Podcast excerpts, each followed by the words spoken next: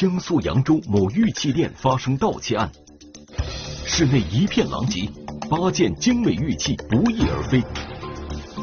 警方侦查发现窃贼十分狡猾，民警不放过任何蛛丝马迹，最终破解案件谜底。擒捕穿墙大盗，天网栏目即将播出。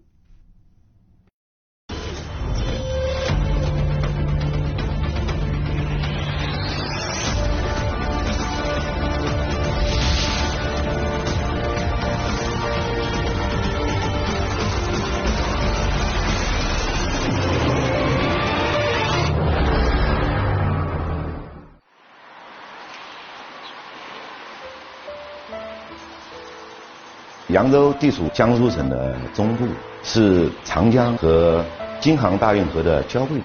自古有“淮左名都，竹溪佳处”之美称。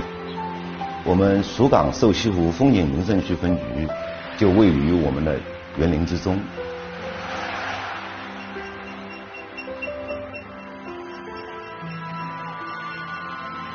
被盗的这个地方呢，这个主要是我们景区的东南角。这条街呢也是相对比较繁华，他这个老板也长期在这边经营。我从九九年就开始创办这个玉器，差不多现在是二十多年。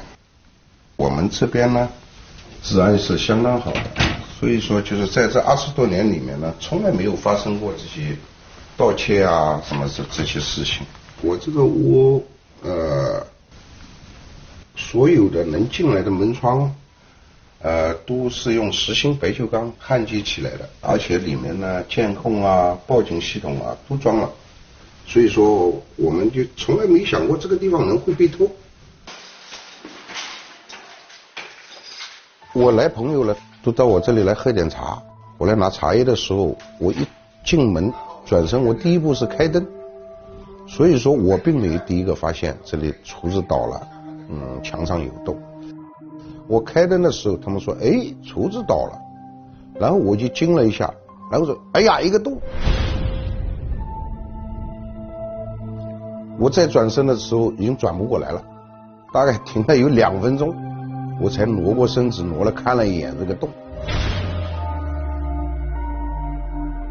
啊，然后呢，再过来以后，我就说不要动，保护现场，我们破案。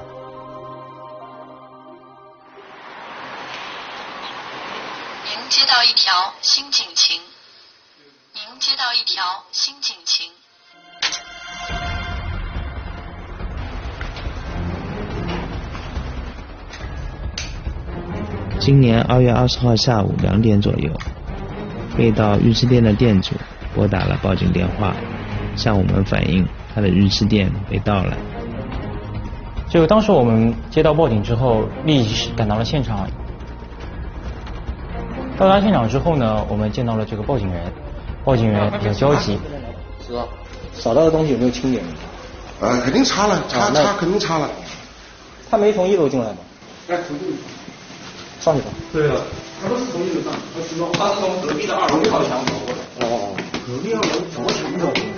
这么狠？一楼是那个生活区，然后二楼是玉器展示区，三楼是玉器加工区，然后。中心现场在二楼，嗯，一楼跟三楼都没有这个被被盗的这个迹象。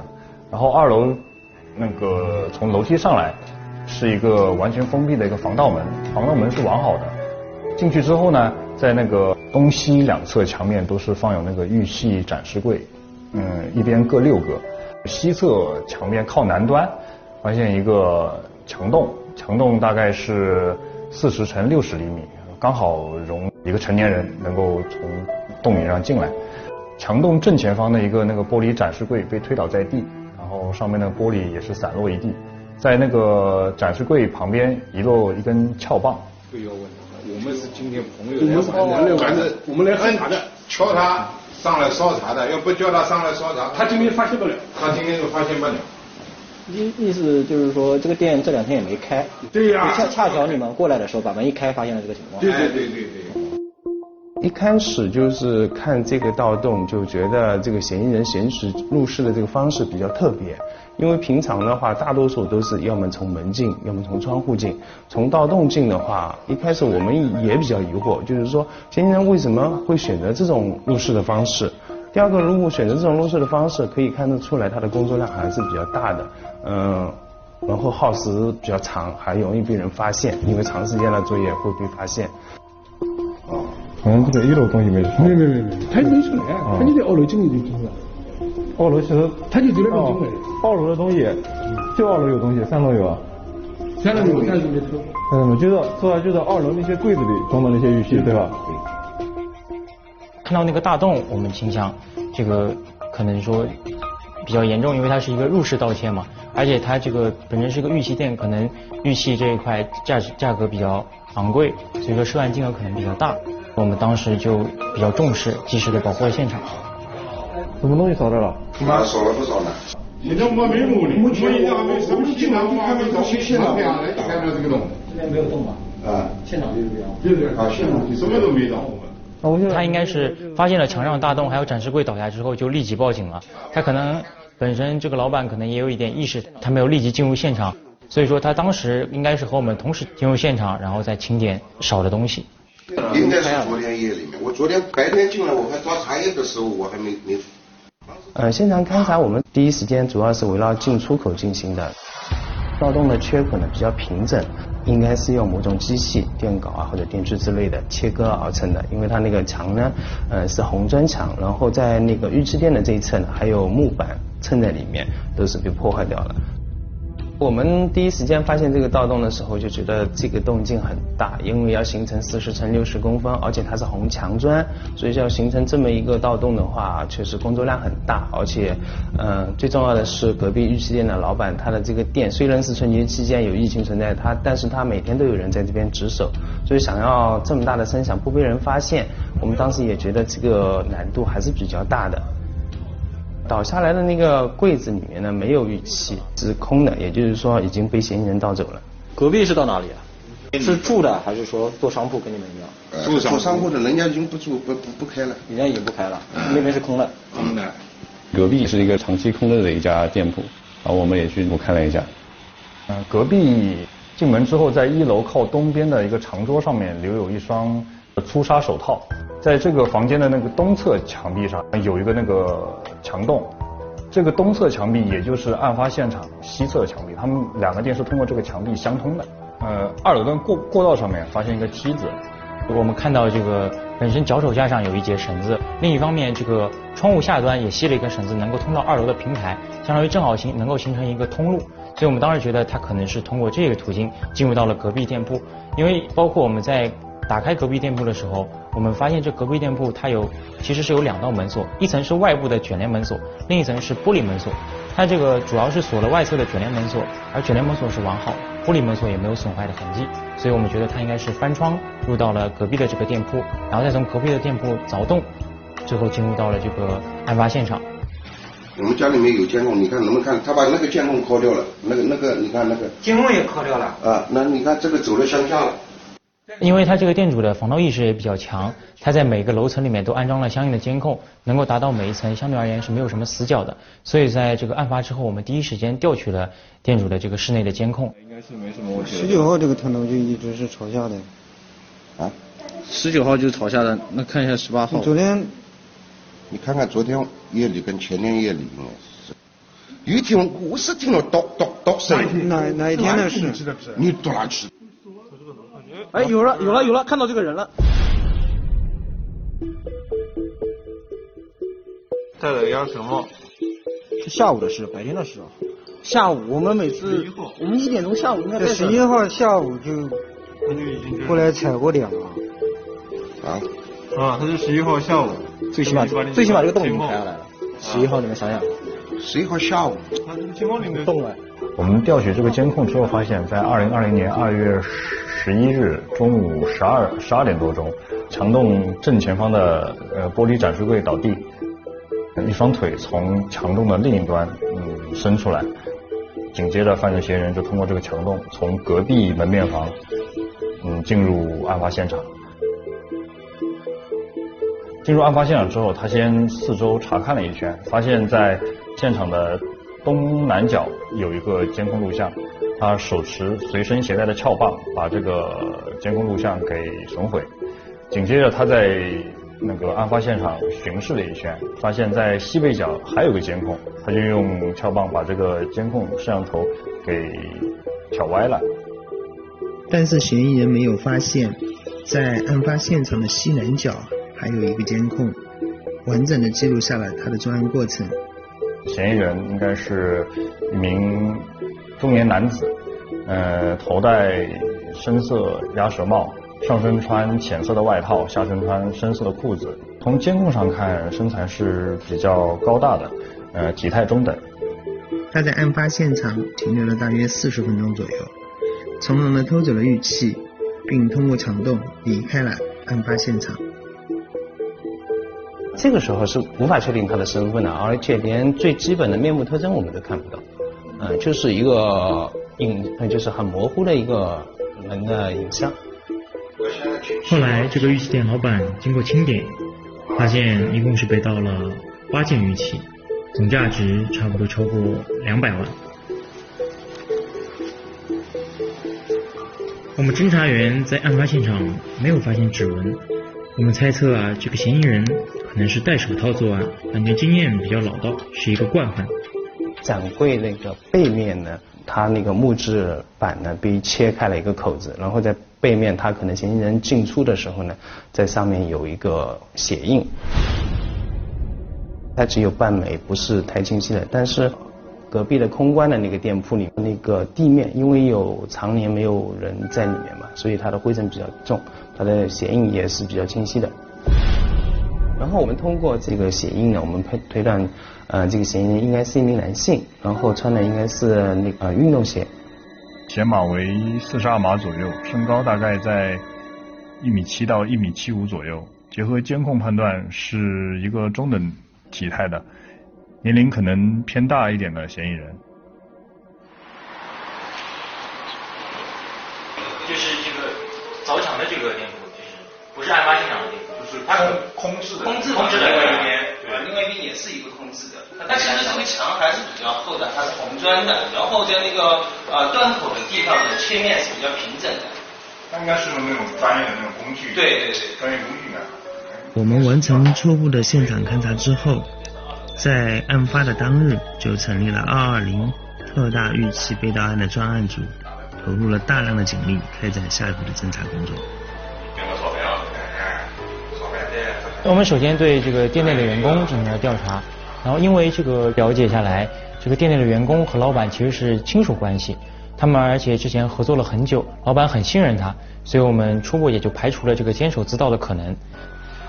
第二个是对于隔壁的房东，还有这个可能的租户，经我们了解啊，这个隔壁这个商铺其实已经闲置了很久了。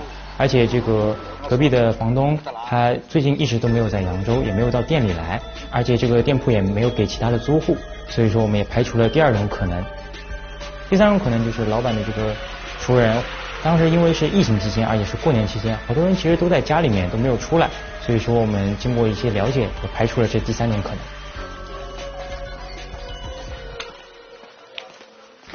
就当时我们也是对于周边的这些。居民啊、住户还有商铺进行了一些走访和调查，没有得到什么有价值的线索。这个盒子你没见过？啊，一直没见过。这个能看到两边。同时，我们的技术民警通过对案发现场的进一步勘查，有了新的发现。我们通过对防盗窗户进行这个细致的勘查。可以推断说，嫌疑人应该不是从这个防盗窗等攀爬进入室内的。脚手架、防盗窗底下这个绳子，其实也是给我们设置了一个烟雾弹，对我们这个侦查员进行侦查是产生了一定的障碍。既然确定了嫌疑人不是通过防盗窗攀爬进入隔壁空置店铺的，防盗门又没有被撬到的痕迹，那么他究竟是如何进入室内的？嗯，这个问题一直困扰着我们。就在案件侦破遇到困难的时候，调查监控视频的民警们有了重大的发现。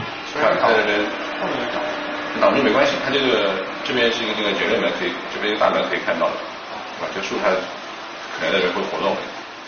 案子比较大，我们非常重视，我们案发当天就安排了警力对现场监控进行了大量的甄别、呃筛查，而且我们都是一帧一帧看的，呃，连续看了二十多小时，二十多小时，因为我们呃心里都有有压力。就是中心现场周围这个监控条件不是很好，所以我们要对清晰度比较高。就是在它的正西侧是吧？对，就是这边有个银行，但是能不能照到这边呢？还要去实地去现场去看一下。所以我们把我们在中心现场呢，反而没有发现犯罪嫌疑人。最终在一个远离案发现场的一个判断中，发现，在二零二零年二月十一日中午十二点多的时候，看到案发现场隔壁店铺的卷帘门有升起的画面，然后是因为画面比较模糊，嗯，是隐约看到是有人进入的，所以我们就推断嫌疑人应该是从这个呃卷帘门进入的。那些人得手之后，他还是大摇大摆的从那个店铺里面大门出来，出来之后在附近上了一辆出租出租车，向店铺的北边驶去。通过出租车大概到了某小区附近下车之后啊，他通过步行的方式到了附近的公交站台，然后又坐上一辆乘上一辆公交车去往那个主城区，在主城区就通过步行、公交车这样交替的方式来回兜兜转转。最后他又回到了案发附近，然后从又拦乘一辆出租车，最后啊他消失在了某个小区附近。我们侦查员怀疑他是否有可能住在这个小区，或者还是说基于这个小区就想给我们设一个障眼法。我们也找到了他所拦乘的这些出租车，联系到了车主，经向车主了解，嗯，十天前有确实是有这么一个人。从这个案发现场附近上车，再到了扬州某个小区下车，中间这个人一直什么话都没有说。然后我们又反复观看现场监控，发现该男子于当日上午十时许从扬州某小区骑自行车外出，一直向南，来到案发辖区附近，将他早上骑那个自行车进行藏匿。藏匿之后，又在附近嗯拦乘了一辆出租车。然后乘坐出租车来到案发现场。最终啊，我们发现嫌疑人出发和消失的地方都是同一个小区。所以我们侦查员又重新把视野拉回到这个当时嫌疑人消失的这个小区，通过这个比对，也发现了这种疑似的有相同体貌特征的人从这个小区进出，所以我们这个侦查员初步判断，嫌疑人有可能就居住在这个小区。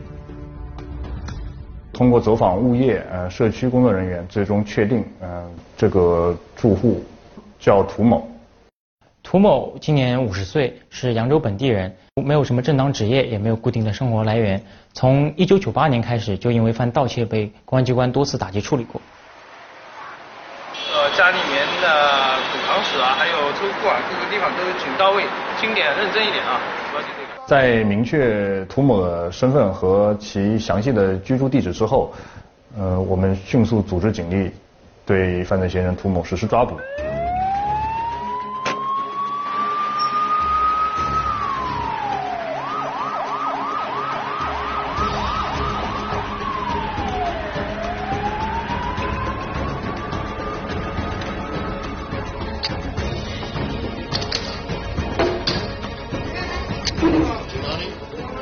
非常巧，他当天这个嫌疑人在家，把门开开的那一刻，我们就发现，不管他的衣着情况，还有那个体貌特征，都是与监控相吻合的。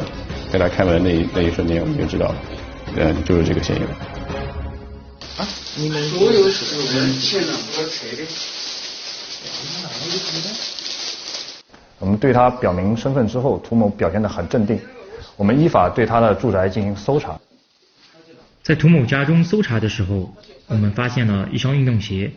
经过比对，我们确定留在案发现场的鞋印就是由这双鞋所形成的。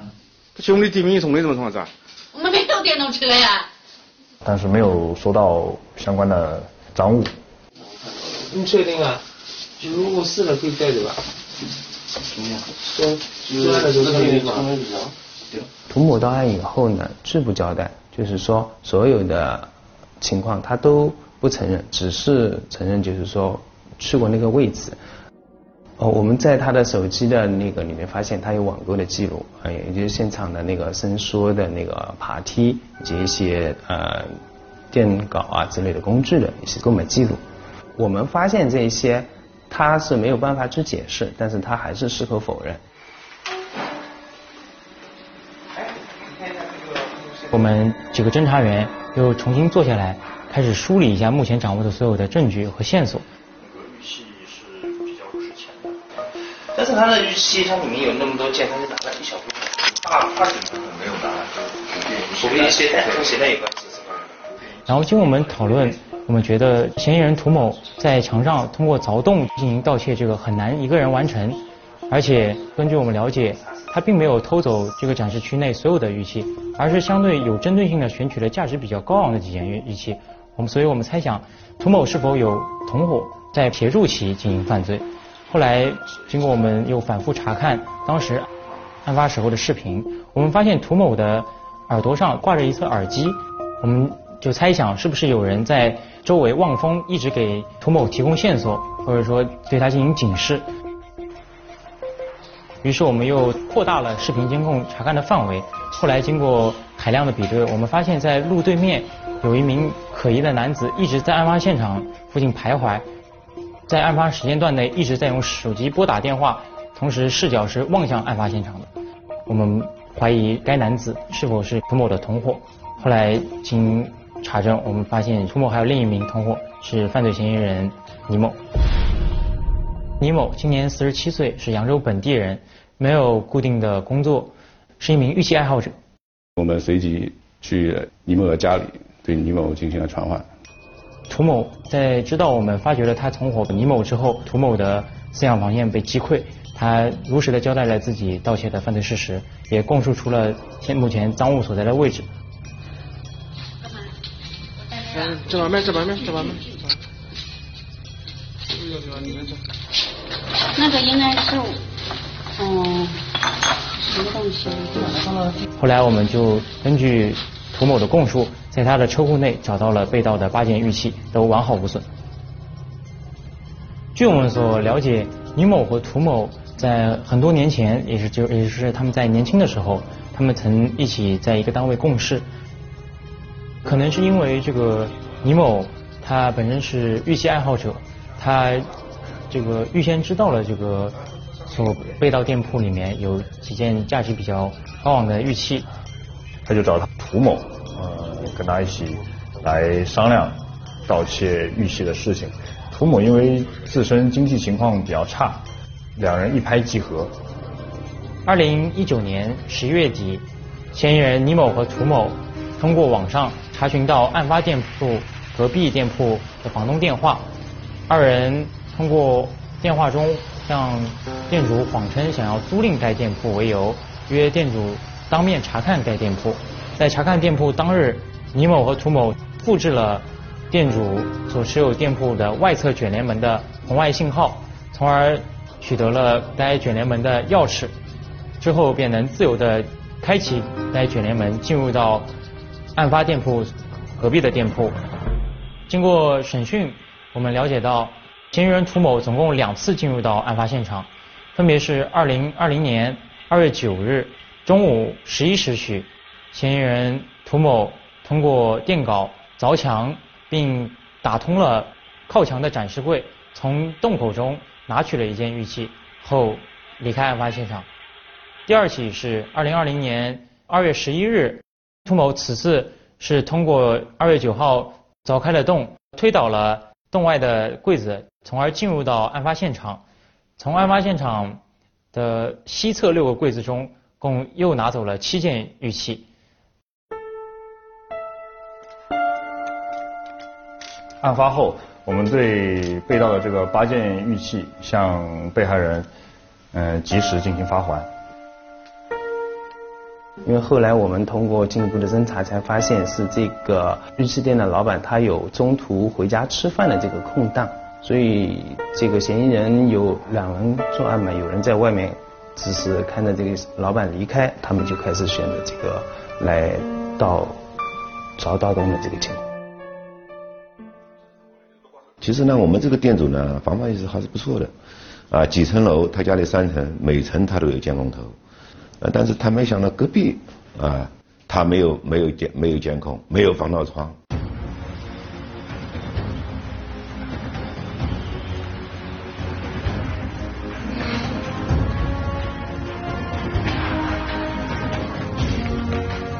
所以我们这个就是警示之夜，还是要严防严治。对于广大的一些经营者来说，我们建议呢加强值班制度。